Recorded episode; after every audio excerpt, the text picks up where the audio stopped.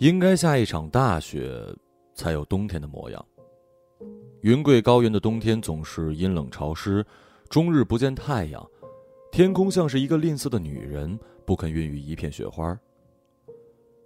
小镇的夜深了，几家店铺早早关了门，街道上几乎没有了路人，几盏路灯孤零零的伫立在寒夜。张志刚十五分钟前往炉子里添了一铲煤，屋子里暖和。灯光是暖色的，电视的画面也是暖色的。炉子火旁，坐在张志刚对面的男人正在吃一碗面，狼吞虎咽。男人把汤喝了个干净，放下碗。够不？够了，够了。男人掏出一支烟，张志刚把碗收进厨房，回到炉子边儿。我给你泡杯茶。好。张志刚从茶叶罐里抓了一小把茶叶，放在一个陶瓷杯里，倒进热水，放在男人的面前。两个人坐在炉子边有一句没一句的说着话。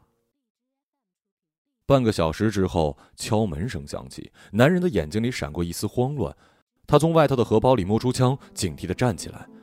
张志刚的眼神也闪过一丝慌乱。哪个？张志刚问。开门。门外响起妻子的声音：“哦，我婆娘。”张志刚起身开门，男人把枪收回荷包，手也放在了包里，握着枪。穿着厚厚睡衣的妻子进门，看到了坐在家里的陌生男人，他先愣了一下，又看向了张志刚：“哦，这是我以前的战友徐勇。”男人点点头，脸上挤出一丝僵硬的笑。呃，他从外面回来，今天晚上住我们家。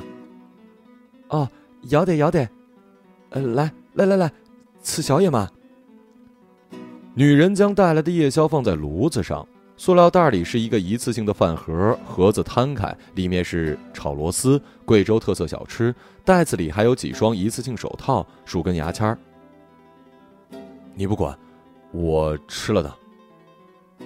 女人走进卫生间，关门。她从来没有听过丈夫说起这个叫做徐勇的战友。屋子里很安静，张志刚跟这个男人都清楚的听到了女人在厕所里小姐冲水的声音。女人从卫生间出来，指了指炉子上的螺丝，再次邀请那个男人吃。啊，我刚吃过，不用客气。好，那我就不客气了啊。女人坐下，戴上塑料手套，拿起一个螺丝，拨开螺丝盖，用牙签插进壳里，把那一丁点的肉麻利的掏出来送进嘴里。张志刚没吃，他看着电视，面无表情。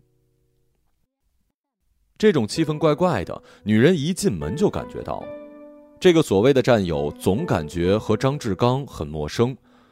她又吃了几个，一直想听丈夫他们说说话、叙叙旧，进一步了解一下这个战友是怎么样的一个人，以及她跟丈夫的关系。但是丈夫没怎么说，这个战友也没怎么说话，气氛有些尴尬跟紧张。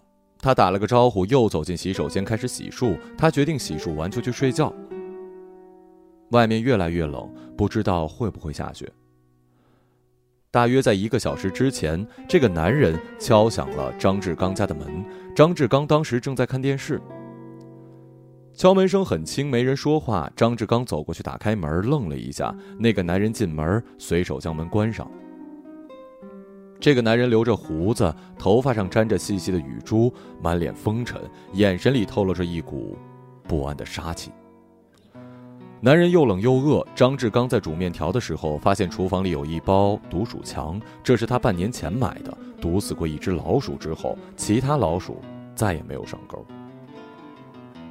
张志刚把一大碗面条端给这男人，张志刚只在脑海里闪过一丝念头，但他并没有把毒鼠强放在碗里。他又往炉子里添了一铲煤，提着水壶往男人面前的茶杯上续上水。男人坐在凳子上，闭着眼，好像在打盹儿。不一会儿，窗外寂寥的街上听到一辆车驶来，男人瞬间睁开眼，起身朝窗边走去，把窗帘拉开一个缝，朝外张望，又迅速的拉上，拔出手枪，神色慌张。窗外，一辆车停在了离张志刚家两百米的地方，两个男人下车朝他们家走来。此时，女人从厕所出来，看到男人手里的枪，大吃一惊。塑料的洗脚盆掉在地上，她紧张地看着张志刚。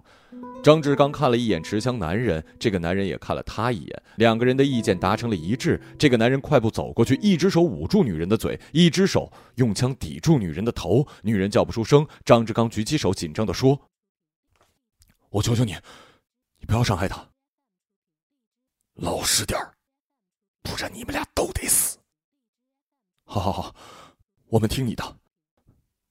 你不要怕，你不要说话啊，没事，没事。张志刚对妻子说。男人劫持着张志刚的妻子进了房间，他在他耳边小声说：“你只要发出一点声音，我马上开枪打死你，你听到没有？”女人全身发抖，赶紧点头。张志刚迅速把妻子掉在地上的脚盆收拾好，关掉厕所的灯，紧接着敲门声响起。张志刚调整好自己的呼吸。呃，哪个？老乡，麻烦你开一下门嘛。呃，啥子事嘛？先开一下门。这个声音有些强势。张志刚开了门，两个人站在门外，警惕的朝屋里打量。他们手上都有枪。陌生人来了没有？没得。你们是？不要怕，我们在找这个人。年轻警察晃了晃警官证，哦，张志刚点头。两个警察进了门。你一个人住？哦？中年男人问张志刚：“嗯，一个人。哟，还搞点宵夜哈？嗯，里面有人没有？”年轻警察走到房间门口，转头问张志刚。哦，里面没得人，呃，乱七八糟的。婆娘一天只晓得打麻将，到现在还没回来。中年警察的眼睛始终在客厅荡漾，他的目光落在了炉子上。房间里，男人一只手捂住女人的嘴，一只手紧紧的握住手枪，对着门。他想，只要警察一进来，他立马开枪。他因为紧张而颤抖，女人也在颤抖。杨队，进去看看不？年轻警察握住锁，准备推开门。不了，呃，没啥子事。哦，门没有推开，呃，没得事了。遇到陌生人及时通知我们。完了，我们也要休息了。嗯，好的，好的。打扰了，走吧。中年警察说。房间里的持枪男人听到关门声以及汽车发动开远的声音，缓了一口气。出门就看到张志刚满头大汗的样子，女人瑟瑟发抖，瘫软在床边。男人走到窗边，看着汽车开远，他走回来对张志刚的妻子说：“实话告诉你，我不是他什么战友，我是个杀人犯，你老实点要不然我就杀了你们。”张志刚坐在凳子上没说话，女人的头点得像是小鸡啄米。你记住，不得向任何人提起今天晚上发生的事儿。反正我是死路一条，也不介意多杀两个人。男人背对厨房，朝房间里的女人说话。此时，从厨房里走出一个人，是刚才那个中年警察。他拿着枪，像是一只捕猎的狮子，朝房间门边的男人悄悄移动。是的。他根本没有离开张志刚的家，刚才的关门声是给房间里的人制造一个离开的假象。在门边，他朝年轻警察使了一个眼色，悄声对他说：“你先走，把车开远。”年轻警察点点头离开，他则悄悄地躲到厨房。虽然张志刚表现的平静，但是他断定房间里有他要找的人。之前，在一个宵夜摊前停着一辆车，车里坐着两个警察。中年警察注意到一个穿着睡衣的女人在买螺丝，这个女人就是张志刚的妻子。当然，他不认识她。而在张志刚的家中，炉子上正好放着一盒炒螺丝，而张志刚却告诉他，他的老婆在外面打麻将，只有他一个人在家。炉子上放着茶水，一般来说，一个人很少会在家里泡茶，除非家里来了客人。当然，这也不能完全断定张志刚撒谎。还有一个更有力的证据，那就是烟灰缸里有两种不同牌子的烟头。这些都逃不过中年警察的眼睛，所以他断定张志刚撒了谎，屋里肯定有人。张志刚刚撒谎的原因也可以理解，妻子被劫持，向警察告密，如果解救不成功，肯定会伤及性命，所以张志刚选择赌这一把。他应该是一个城府很深、心理素质很好的人。警察从张志刚的面前轻轻走过，加速起身一跃，将房间门口的男人扑倒在地。男人被撞懵，条件反射反抗。警察一只手死死地锁住男人的脖子，一只手掏出枪抵在男人的头上，厉声喝：“不要动，老实点儿去报案。”警察对张志刚的妻子说：“他显然吓坏，没缓过神儿。”你快走！张志刚朝老婆喊，女人赶紧起身开门朝门外跑去。男人不敢动了，但他的一只手悄悄地朝外套荷包摸去。就在他快要摸到荷包的时候，警察赶紧用两只脚控制他的手，摸出他包里的枪丢到一边。你想死是不是？老子一枪打死你！警察用枪托狠狠地敲了男人的头，男人发出两声惨叫。你，过来帮我一下。警察气喘吁吁地对张志刚说：“张志刚蹲在地上，瑟瑟发抖，不敢回应。”过来，帮我一下！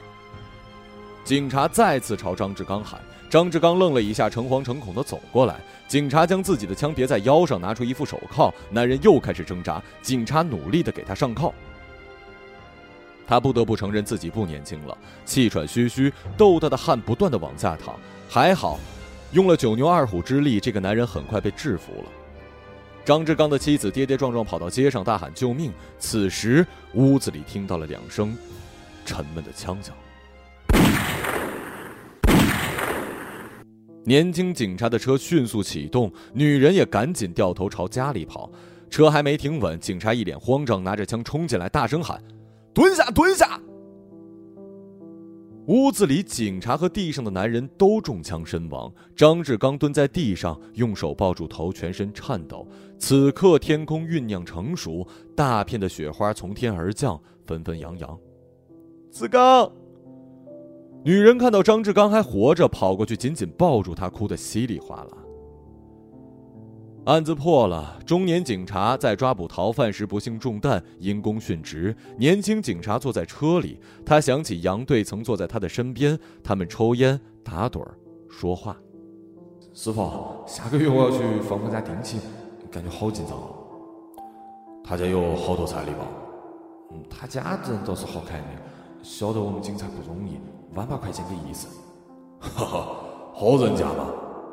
到时候你陪我一起去，好不啦？要得。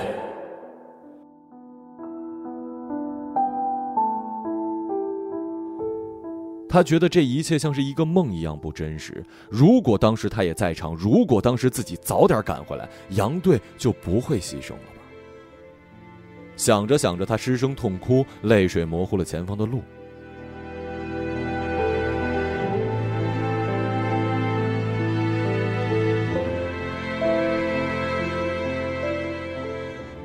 当时那支枪被中年警察扔到张志刚的面前，妻子走后，在警察让他过去帮忙的时候，张志刚戴上了炒螺丝附送的一次性手套，右手果断捡起枪，快步走到两人面前，他左手迅速地拔出了警察腰上的枪，警察没有反应过来，他右手扣动扳机，朝警察的胸口开了一枪，紧接着左手扣动扳机，用警察的枪朝地上男人的脑门开了火。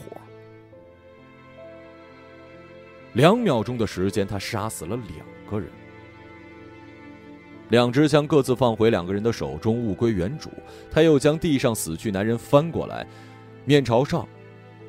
他要的结果就是，中年警察在制服逃犯的时候，逃犯反抗，朝他胸口开了两枪，警察迅速回击，朝逃犯的脑门开了枪。两个人开枪的动机、射击的距离、时间先后，一切合情合理，经得起推敲。当然，也就没有人知道是张志刚。做了这件事儿。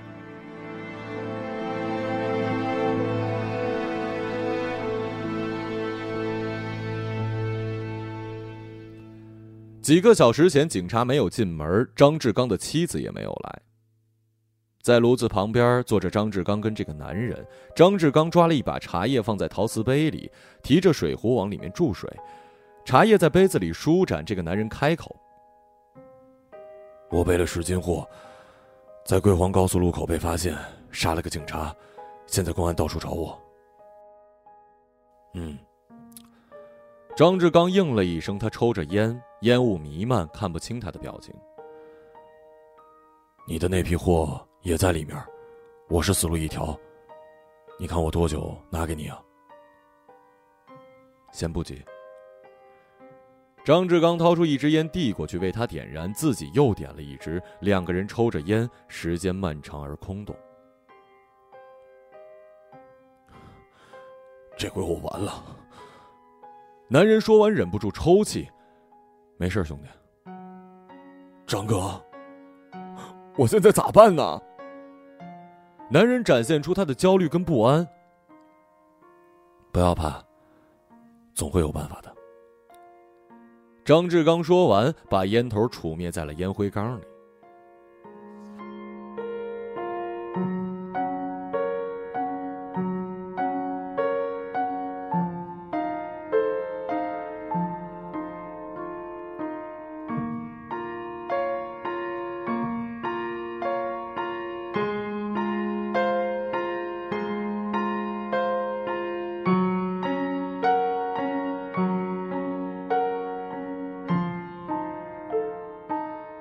一个朗读者，马晓成。